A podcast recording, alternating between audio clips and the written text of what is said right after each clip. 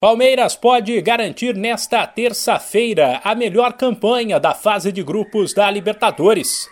Única equipe com 100% de aproveitamento. O Verdão não depende de ninguém. Se vencer o Deportivo Tátira em casa às nove e meia da noite no horário de Brasília, garantirá o direito de decidir as partidas de mata-mata no Allianz Parque.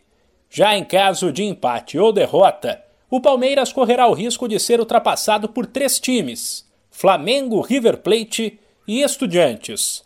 Em caso de vitória, o Verdão ainda fará sua melhor campanha em uma fase inicial de Libertadores na história, além de bater mais um recorde. Com 21 gols marcados até agora em cinco jogos, ele seria o primeiro time a chegar a 22 gols em uma fase de grupos. A expectativa é que o técnico Abel Ferreira mantenha a base titular, mas dê um descanso a alguns atletas. Uma certeza é a presença de Jorge na lateral esquerda.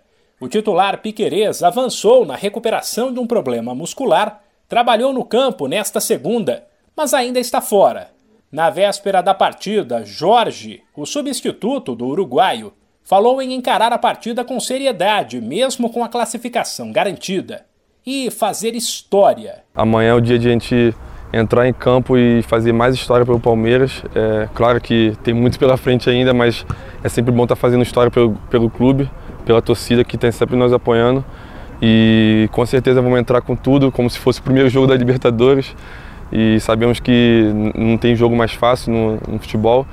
E é entrar focado, é como o professor vem pedindo para entrar focado, é concentrado e matar o jogo da, da oportunidade que a gente tiver e fazer gols e respeitar o adversário assim, fazendo gols. Um possível Palmeiras para o jogo contra o Deportivo Tátira é o Everton, Marcos Rocha, Kusevic, Gomes e Jorge, Danilo Menino e Atuesta, Breno Lopes, Rony e Rafael Navarro.